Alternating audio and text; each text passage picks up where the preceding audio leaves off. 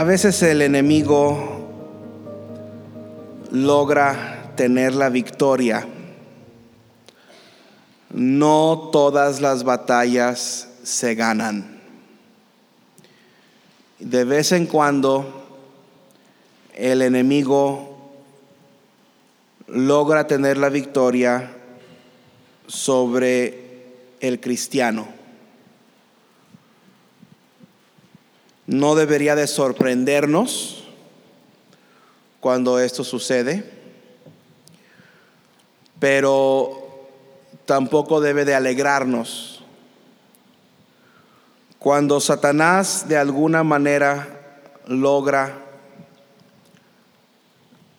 que un cristiano caiga en sus acechanzas, nuestra reacción inmediata debería de ser buscar la restauración de nuestro hermano o de nuestra hermana. Nunca es motivo de gozo que un cristiano sufra una pérdida. Nunca debería de causarnos gusto que un cristiano ah, conozca el fracaso. Lejos de eso, debería de dolernos cuando nos enteramos que hay un hermano en Cristo que ha sido sorprendido en alguna falta. Y Gálatas 6 nos habla acerca del ministerio de la restauración. En Gálatas 6 se nos enseñan algunas cosas fundamentales que necesitamos tener a la mano para aquellas ocasiones en que nuestros hermanos y hermanas caigan es un asunto serio. Cuando un hermano se descualifica o cuando por lo que hace ya no puede participar en el ministerio, cuando ya no cumple con lo requerido o cuando ya no cualifica, para estar en una posición de liderazgo es algo serio y no debemos de tomarlo a la ligera. Aunque no debe de sorprendernos, tampoco debe de hacer, eh, se nos debe de hacer algo común o corriente. Es serio. Y, y debe de dolernos. La palabra de Dios compara la iglesia, lo compara a un cuerpo. Cuando uno de nuestros miembros se duele, todos los miembros se duelen con él. un fracaso en uno de nuestros miembros es un fracaso para todo el cuerpo que un miembro sufra pérdida, eso constituye pérdida para todo el cuerpo. Y debemos de detenernos, en primer lugar, y entender por qué sucedió lo que sucedió, por qué un joven cayó en fornicación? ¿Por qué un matrimonio se dividió? ¿Por qué uno de nuestros hermanos se dio al vicio? ¿Por qué hay alguien en la iglesia que no puede dejar la mentira o el chisme? Y entender por qué están sucediendo estas cosas. Dice la palabra de Dios aquí en Gálatas 6:2, sobrellevad los unos las cargas de los otros y cumplida así la ley de Cristo. Ahora, en el versículo 5 nos dice claramente que cada uno llevará su propia carga. Esto no es una contradicción. Lo que la palabra de Dios está diciendo es que yo debo de velar por el bienestar de los miembros de la familia de Dios, debo de velar por las cargas de otros hermanos en Cristo, pero últimamente quien es responsable por mis errores soy yo. Cuando uno de nuestros hermanos es sorprendido en alguna falta, alguien no estaba velando por él. Cuando un miembro de la iglesia cae en desánimo, Alguien fracasó en animarle. Cuando un miembro de la iglesia se aparta, alguien fracasó en mantenerlo cerca. Entonces tenemos la responsabilidad y tenemos que entender por qué el enemigo tuvo la victoria. ¿Qué fue lo que provocó? ¿Dónde está la debilidad? ¿Quién no cumplió con su responsabilidad? Y demasiadas veces somos muy prontos para decir, ah, es que la regó. Y algunos hasta con gusto lo dicen. Ah, es que la regó. Es que no, no tuvo cuidado. Pero en realidad lo que debemos hacer es detenernos y preguntarnos, bueno, ¿a quién le correspondía la vida espiritual de esa persona? Con demasiada frecuencia vemos que llegan jovencitos a la iglesia. Gracias a Dios por todos los jovencitos que hay en la iglesia ahorita. Pero vemos que llegan y con, demasiada frecuencia, así como llegaron, se van. Me da gusto ver cómo llegan, están una, dos semanas, un mes, seis semanas a lo mejor. Luego empiezas a verlos usando su corbatita, ¿verdad? ¿Por qué? Porque todo niño quiere ser como el adulto. Quieren ser como papá. Quieren ser como aquella persona a quienes admiran. Y empiezan a venir vestidos y luego traen su, su Biblia, ¿verdad? Debajo del brazo. Quieren lucir como los otros hermanos. Y nos alegramos y decimos, mira, qué, qué bendición y qué bueno es eso. Y luego se nos hacen esos muchachos, se nos hacen como parte del escenario y luego se van y se pierden y nadie se dio cuenta. Y hasta uno pregunta después, oye, ¿y dónde está fulanito? ¿Quién? Si el muchacho este, ¿cómo se llamaba? Así se llama. No, pues quién sabe. Alguien no estuvo velando por ese jovencito o por esa señorita o por esa pareja. Dios dice que nosotros, los que por su gracia permanecemos, nos dice cómo debemos de actuar. Y hermano, si alguno de nosotros permanecemos, y si alguno de nosotros no hemos sido sorprendidos en alguna falta es solamente por la gracia de Dios. Porque yo no soy mejor que cualquier otra persona. No tengo más méritos que cualquier otra persona. No soy menos susceptible a los ataques del diablo que cualquier otra persona. Carne es carne. Carne de pastor es carne. Carne de maestro de escuela dominical es carne.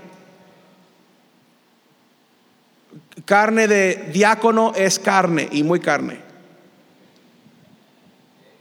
Carne de director de música, ni se diga. somos carne. Y no te me ofendas, hermano Javi, no te me ofendas. eh. Sentí un calorcito aquí atrás. Ah, la torre, ¿qué será? Pero aquí la palabra de Dios nos da una palabra. Restauradle, dice, si alguno fuere sorprendido en alguna falta, vosotros que sois espirituales, restauradle. Y esa palabra restauradle es la palabra griega catartizo. Es una palabra que quiere decir remendar. Quiero que vea Mateo 4, 21. Mateo 4, 21. Lejos de criticar y de juzgar a otro, debemos de remendar a nuestros hermanos. Y Mateo 4:21 nos habla de la ocasión en que el Señor Jesús andaba por Capernaum. Y dice, pasando de ahí, vio a otros dos hermanos, Jacobo, hijo de Zebedeo, y Juan, su hermano, en la barca con Zebedeo, su padre. Y dice aquí que remendaban sus redes remendaban sus redes. Eso es un significado de esta palabra, restauradles. Nosotros que somos espirituales, o sea, los que por la gracia de Dios no hemos sido sorprendidos en alguna falta, debemos de remendar la vida de este hermano que ha caído. Un hermano caído es como una red que está rota. El hermano caído ha perdido su utilidad. Una red rota ha perdido su utilidad. Nos- nosotros somos simples instrumentos en las manos de Dios. Somos vasos de barro, somos utensilios. Y cuando entra el pecado y el vaso está sucio, no puede usarse. Si alguien llega de visita a su casa, usted nunca le serviría agua en un vaso sucio. Si yo visito su casa, no me sirva agua, sírvame Coca Light, pero ese es otro tema. No, primero se limpia el vaso y se limpia por dentro y se limpia por fuera. Porque aunque el vaso esté limpio por dentro, todavía no lo vamos a usar si por fuera está sucio. Y siempre hay quienes preguntan, bueno, ¿qué es más importante, lo de adentro o lo de afuera? Pues discúlpeme, pero yo un vaso no lo voy a usar aunque esté limpio por dentro y sucio por fuera. El vaso, si está sucio por fuera, está sucio. Si está sucio por dentro y limpio por fuera, es un vaso sucio. No hay distinción. O es limpio o está sucio. Y siendo que nosotros somos utensilios, Dios no puede usar un vaso sucio. Y Dios no puede usar una red rota. Y a quienes les toca remendar esa red es a los que somos espirituales, a los que quedamos, a los que permanecemos. A nosotros nos toca los que no hemos, por la gracia de Dios, los que no hemos caído. A nosotros nos toca. Ahora quiero que quede muy claro que aunque el hermano caído ha perdido su utilidad, nunca, nunca, nunca ha perdido su valor. nunca.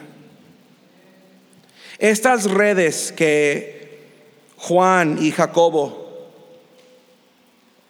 estaban remendando no eran las redes de pesca que nosotros conocemos hoy, que podemos ir a una tienda y comprar una red de esas de sedal, ¿verdad? De plástico, que se nos enredan y a, veces, ah, no sé si usted ha ido de pesca con red y se le enreda la red y ni ganas dan de desenredarla.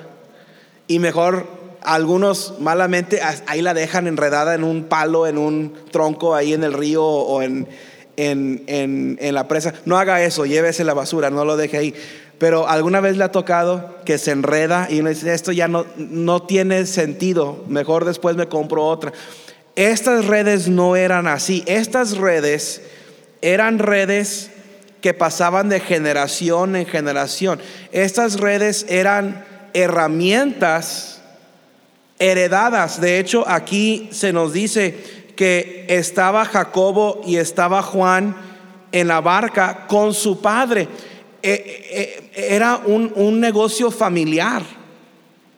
A alguien le había costado esa red, alguien había pagado un precio por esa red, alguien por generaciones había cuidado esas redes y habían invertido su tiempo en asegurarse de que no hubiese agujeros y, que no estuviesen rotas las redes porque eran útiles. Y hermano, cuando uno de nuestros hermanos es sorprendido en alguna falta, aunque haya perdido su utilidad, nunca ha perdido su valor. Y siempre debemos de ser cuidadosos en detenernos y tomar el tiempo y con mucho cuidado y con mucha delicadeza remendar esa vida. Remendar esa vida. Y que Dios pueda volver a usarla. Y que, y que Dios sea glorificado en esa vida. Y que esa vida pueda volver a pescar. Que ese hermano caído pueda volver a ser pescador de hombres. Y que el Señor Jesucristo sea glorificado en su vida.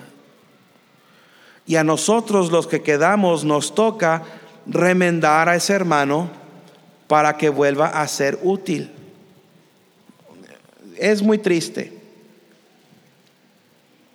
¿Cuántas veces en el cristianismo sucede que un hermano es sorprendido en alguna falta y la mayoría de los cristianos se limpian las manos, lo tiran a la basura. ¿Usted entiende que ese es un alma? ¿Entiende que el Señor Jesucristo derramó la misma sangre por ese hermano que fue sorprendido de una falta? Que por alguno que nunca ha sido sorprendido, fariseo de fariseos. No seamos hipócritas.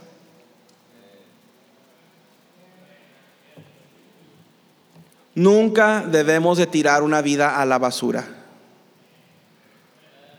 Si valió lo suficiente para que Cristo diera su vida y su sangre, por esa alma, entonces vale lo suficiente para que nos detengamos a remendar esa vida. Quiero que vea primera de Corintios 1:10, aquí tenemos otro significado de la palabra restaurarles. Quiere decir unir perfectamente. Primera de Corintios 1:10 Dice, os ruego pues, hermanos, por el nombre de nuestro Señor Jesucristo, que habléis todos una misma cosa y que no haya entre vosotros divisiones, que no haya entre vosotros divisiones, que no haya entre vosotros divisiones, sino que estéis perfectamente unidos. Eso quiere decir remendados, restaurados, perfectamente unidos en una misma mente y en un mismo parecer. ¿Qué está diciendo? Que como iglesia, está hablando a la iglesia, que como iglesia no debe haber fisuras entre nosotros. Imagínese un cuerpo agujerado. No va a ser muy efectivo ese cuerpo. No va a vivir mucho tiempo un cuerpo agujerado. O un cuerpo con un brazo fracturado. Ni a la iglesia asiste, ya se salió Alexis. no, ahí está por ahí, creo que salió a fumar, no se preocupe. Imagínese un, cuerpo fisurado, un cuerpo descoyuntado, un, cuerpo desunido, descuartizado. no va a servir de mucho ese cuerpo. Y aquí la palabra de Dios nos está diciendo que no haya en el cuerpo de Cristo divisiones. Imagínese, imagínese si esta mano decide algún día, pues yo no estoy de acuerdo con lo que me dice el cerebro, entonces yo me voy a separar del cuerpo. ahí va la mano. Y ahí me deja la mano, mi mano se va. Ahora sabemos que eso no va a suceder. Eso es ridículo, ¿verdad? No, eso ni, ni en las películas, ¿verdad? Pero en la iglesia sucede. Cuando un miembro de la iglesia dice, no, yo no estoy de acuerdo, y empiezan a hacer las cosas a su manera. Y mejor hacen su propio grupito. Y empiezan a tener sus propios cultos y porque sucede hasta en los mismos cultos de la iglesia. Hay grupitos y allá tienen su propio culto. El pastor está predicando y allá están platicando y comentando y opinando, criticando. Imagínese. ¿Sabe, ¿Sabe qué se le dice a una célula o cómo se le dice a una célula del cuerpo que desobedece al organismo? Una célula, cuando una célula del cuerpo o células del cuerpo se juntan y empiezan a, desobedecer al organismo, al cuerpo, y empiezan a formar sus propios órganos. ¿Sabe cómo se le dicen a esos, a esas células? Tumores. Es un cáncer. Oh, no les gustó eso, ¿verdad?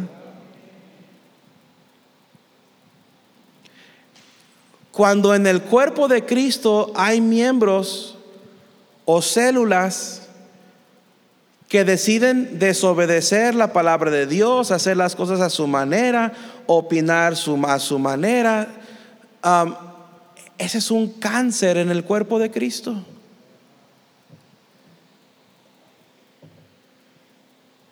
Dice la palabra de Dios que no haya divisiones que no haya entre vosotros divisiones. Pastor, ¿qué quiere decir eso?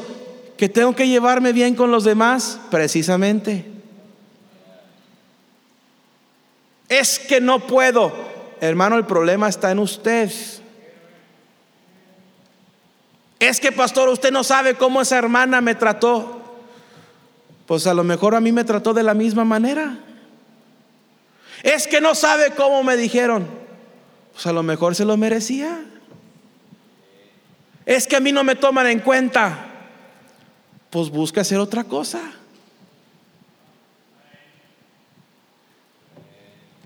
Si la palabra de Dios nos manda que no haya divisiones entre nosotros, es un mandato.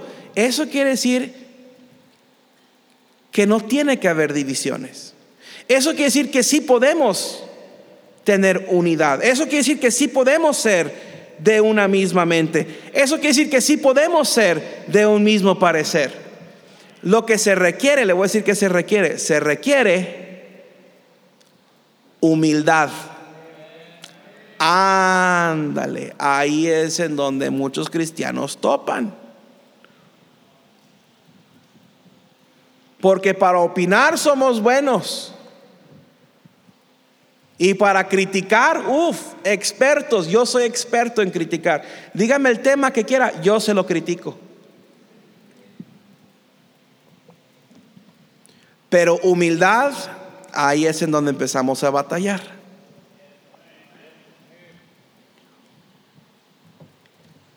La palabra de Dios está diciendo que debemos de ser perfectamente unidos. Cuando un hermano es sorprendido de una falta, ¿sabe por qué? Es porque le falta algo. La misma palabra, falta. Es una falta. O sea que le falta algo. Algo le faltó. ¿Sabe que muchas veces le falta a una persona cuando es sorprendida en alguna falta? ¿Sabe que muchas veces le falta? Le falta que otro cristiano sea de un mismo pensar y de una misma mente y de un mismo parecer con él. Eh, son como dos piezas de un rompecabezas. Esta iglesia debería de estar unida perfectamente como un rompecabezas. Cada miembro unido perfectamente con otros miembros, completándonos y que no haya una sola falta.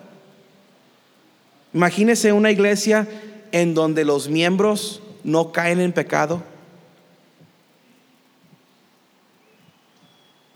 Imagínese una iglesia en donde nadie ofende a otro. Imagínese una iglesia en donde todos cumplen con su deber designado. Imagínese nada más. Hermano, no hay límite de lo que Dios podría hacer con una iglesia como esa. Pero ¿sabe usted que ese es el propósito de Dios para la iglesia? A Dios no se le hace algo ridículo, a Dios no se le hace algo imposible. Ese es el plan de Dios para la iglesia, que estemos perfectamente unidos. Por alguna razón, el hermano que es sorprendido en una falta, por alguna razón cayó. Alguna debilidad tuvo.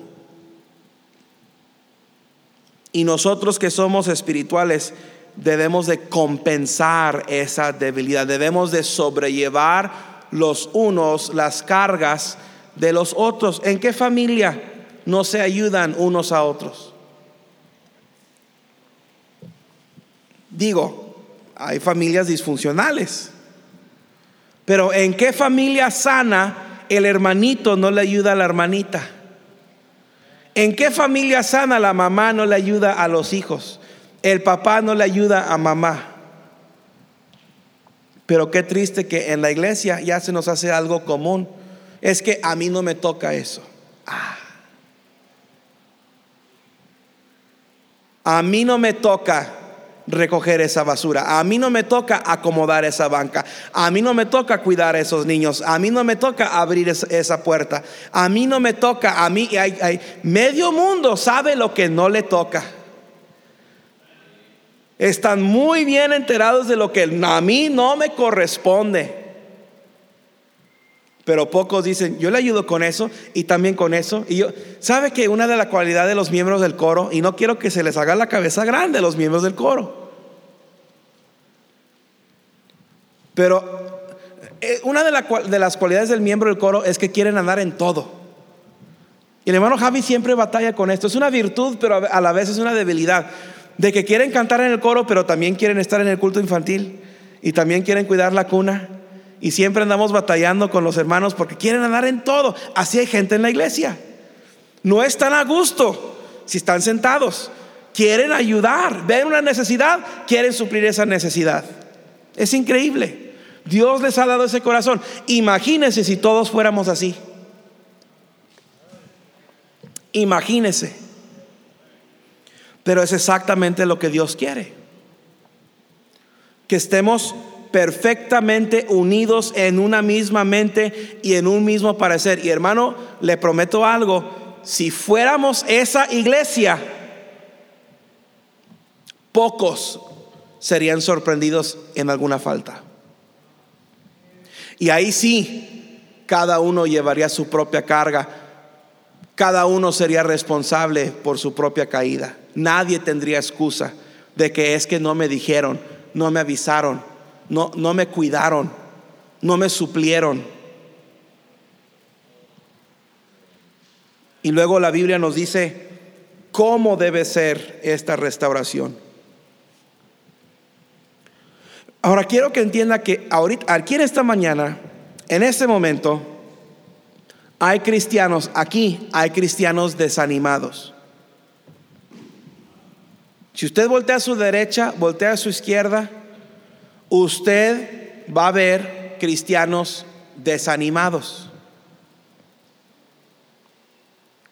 Muchas veces un cristiano se desanima y no, por el desánimo, no cumple con su deber en la iglesia.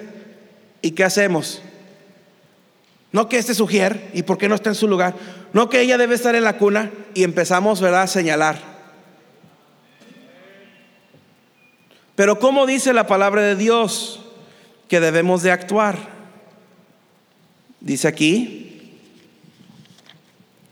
versículo 1, hermanos, si alguno fuere sorprendido en alguna falta, vosotros que sois espirituales, ahora esto está suponiendo que habemos gente espiritual en la iglesia. No está hablando a los que no son espirituales. Porque una persona espiritual, que no es espiritual no restaura. Una persona que juzga y critica y chismea, ahí está revelando que no es espiritual. Vosotros que sois espirituales, dice, restauradle con qué? Espíritu de mansedumbre.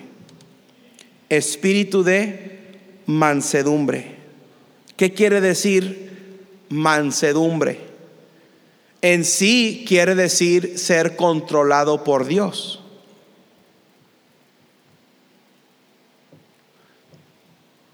A mí la palabra de Dios me dice que debo de restaurar al que fue sorprendido en una falta, así como Dios lo haría. ¿Cómo nos trata Dios?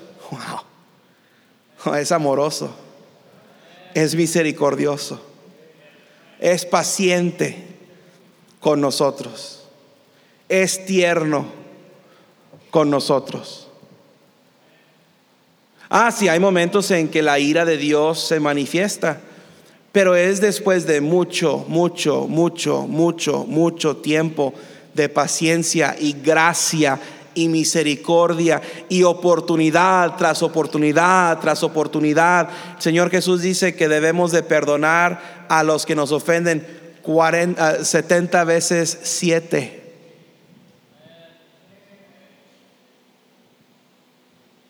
Mansedumbre quiere decir fuerza bajo control. Algunos quieren ejercer fuerza, pero no pueden controlar esa fuerza. Es aplicar justicia, pero con gracia. Es corregir sin lastimar. Ahora, la corrección duele. La corrección duele. Si usted ha sido corregido, usted sabe que la corrección duele.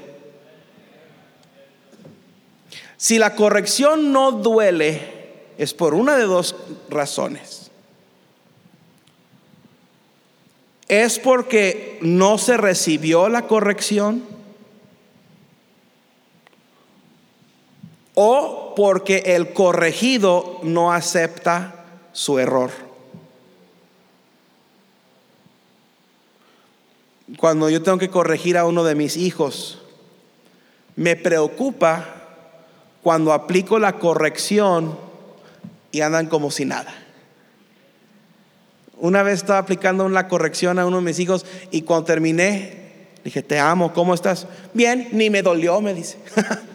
ah, no, ven para acá.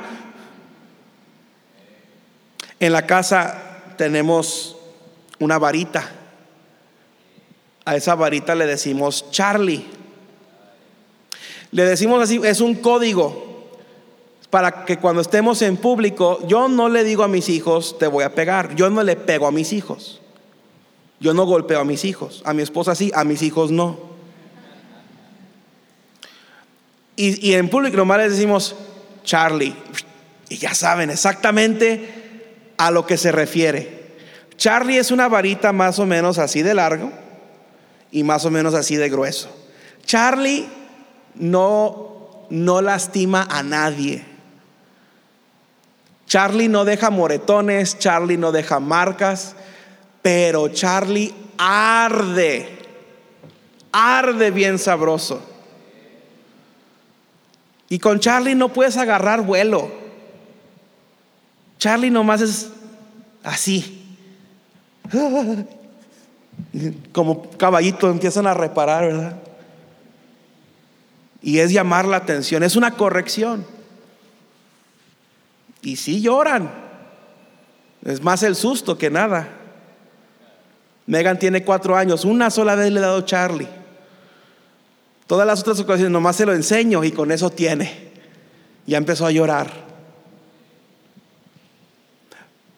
Pero cuando se aplica una corrección y el corregido hace que no le dolió, es porque no recibió la corrección o porque no reconoce su error. Me preocupa cuando una persona es corregida y luego andan, como si nada. Y hasta felices y contentos y riéndose y burlándose. Y haciendo como que, ah, yo ahora estoy mejor que antes. Ah, a mí no me dolió. A mí no me importa. Ah, que me digan lo que quieran. Esa es una persona que no recibió la corrección o que no reconoció su error. Cuando, cuando un hermano es encontrado, es sorprendido una falta, tiene que haber corrección. Tiene que haber un momento de, a ver, detente por unos momentos. Enfócate en lo que es importante. Enfócate en tu vida espiritual.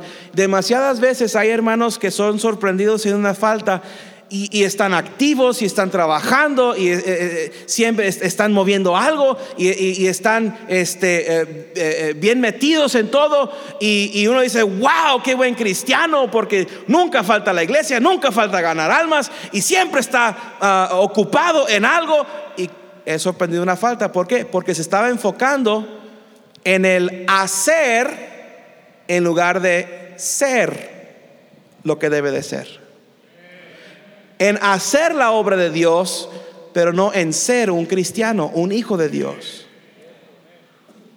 Tiene que haber una corrección, tiene que haber un momento de detente y piensa y recapacita y busca reconciliación con Dios. Y aunque la corrección duele, no debe dejar una cicatriz. Eso ya es abuso. Dejarle un moretón a tu hijo, eso ya es abuso. Dejarle una marca es abuso.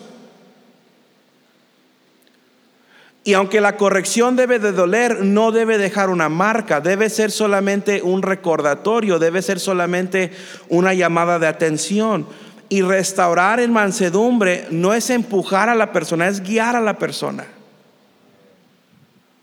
Mucho menos es criticar. Criticarnos, corregir, hermano.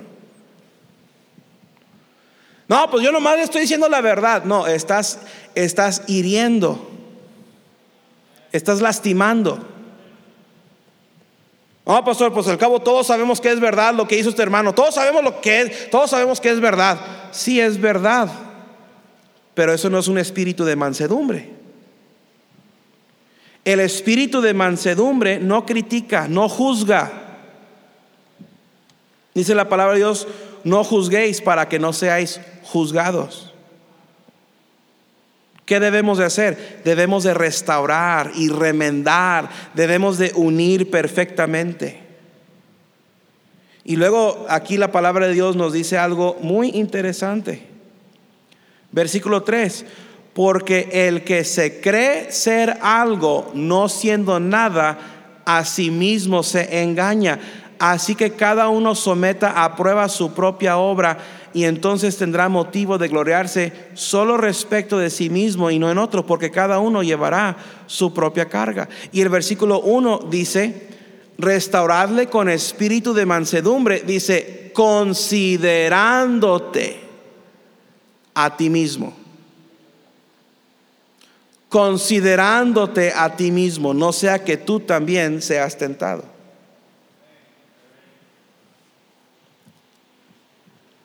No eres mejor que el sorprendido. No eres mejor que aquel que fue sorprendido en alguna falta. Me recuerda la historia de la mujer que trajeron a Jesús. Oh, los fariseos, mm, los escribas, los doctores de la ley, los más ultra religiosos. Jesús les decía hipócritas.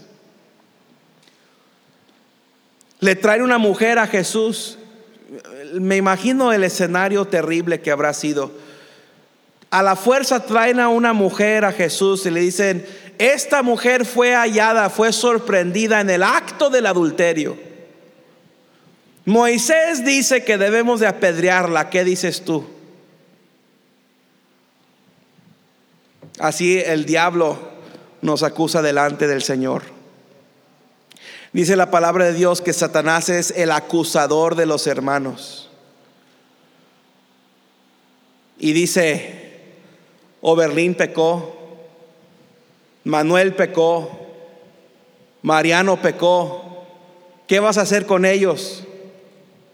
Gracias a Dios que cuando el diablo acusa a un hijo de Dios, Dios le dice, yo no veo su pecado, solamente veo la sangre de Cristo que fue derramada sobre él. Somos justificados por la fe. Tenemos reconciliación para con Dios por la fe. Y traen a esta mujer. Mi pregunta, ¿dónde estaba el hombre?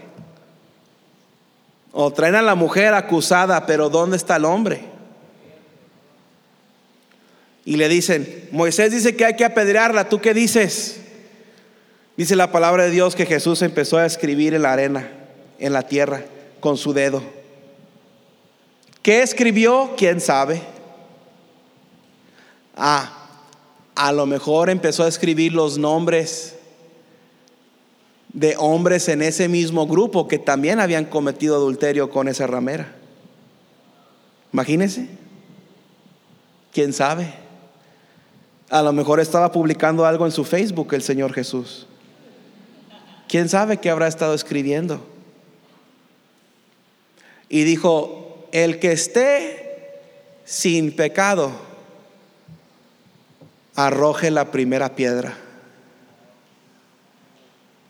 Hermano, antes de arrojar piedras a otros que han sido sorprendidos en la falta, Considere si usted también está sin pecado.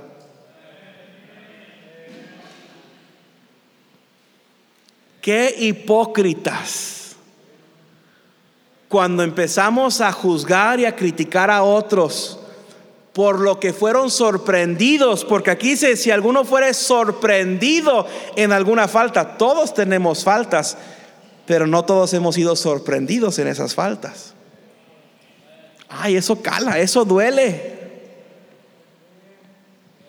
Dice la palabra de Dios que uno por uno, desde el más grande al más chico, ya tenían las piedras en las manos, dejaron las piedras.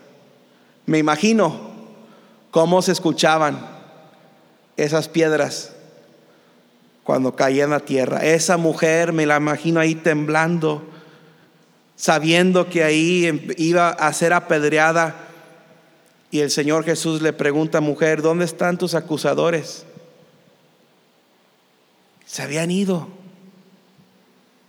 Y cuando Satanás nos acusa a nosotros y Dios dice, no, este es mi hijo, él, él tiene la sangre aplicada a su cuenta, él yo lo veo como si estuviera sin pecado, Satanás no nos puede hacer nada. Y hermanos, si Satanás no tiene el derecho de acusar, al hermano, yo tampoco tengo derecho de acusarlo. Aquí me da la impresión de que el orgullo nos hace más vulnerables a la tentación. Dice, el que se cree ser algo no siendo nada, a sí mismo se engaña. Cuidado si usted se cree ser algo. Hermano, no somos nada. ¿Sabe qué soy yo? Soy polvo soy tierrita.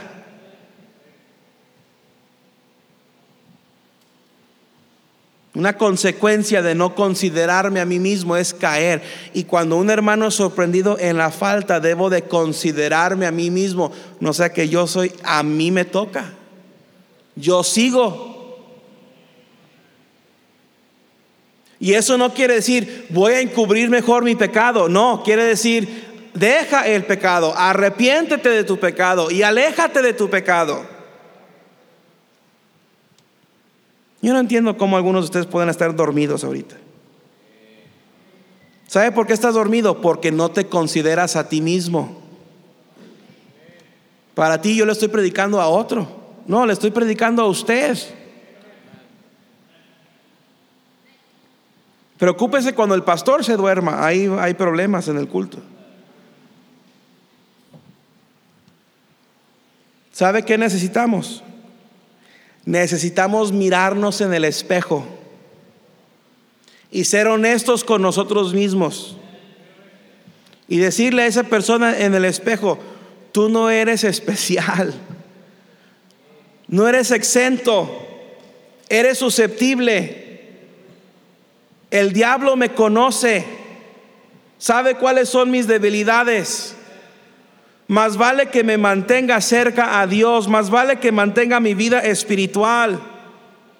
No soy nada, soy un pecador salvo por la misma gracia que del que fue sorprendido. Esto es un asunto serio. Y me preocupa cuando un hermano sorprendido en la falta y otros cristianos se les hincha el pecho y la nariz empieza, la nariz está en la planta alta, ¿verdad? Y se indignan, ¿cómo puede ser que en la iglesia haya esa clase de gente? Hermano, miremosnos a nosotros mismos y entendamos que todos aquí somos pecadores. Carne de Paco es carne, carne de Leo es carne, carne de Joel es carne, carne de Abraham es carne. Carne de pastor, es muy rica la carne del pastor, pero es carne. Ya me distrajeron, hermanos. ¿Sabe qué debemos de hacer cuando sabemos de un hermano que es sorprendido en alguna falta? Debemos de tomar tiempo para orar por ellos. Sinceramente, orar por ellos. No andar criticando. Ya hay suficiente crítica. Ah, y no criticar al que castiga. Amén. Porque por tu orgullo tú podrías, ser el siguiente. Debemos de hacer un esfuerzo de animar al hermano caído no de destituirlo, de acobijarlo más, de estar más cerca de él, una llamada, un mensaje, un abrazo, una palabra de consuelo, ánimo, amor, eso vale mucho. Y recordar que yo también fui restaurado. Yo también tuve que ser reconciliado con Dios. El Señor Jesucristo llevó a cabo el ministerio de la reconciliación cuando murió en la cruz, derramó su sangre por mí. Y como consecuencia de eso, yo he sido restaurado. Dice la palabra de Dios que me sacó del lodo cenagoso, que puso mi pie sobre la roca, que he pasado de tinieblas a luz, de muerte a vida eterna. Qué bendición.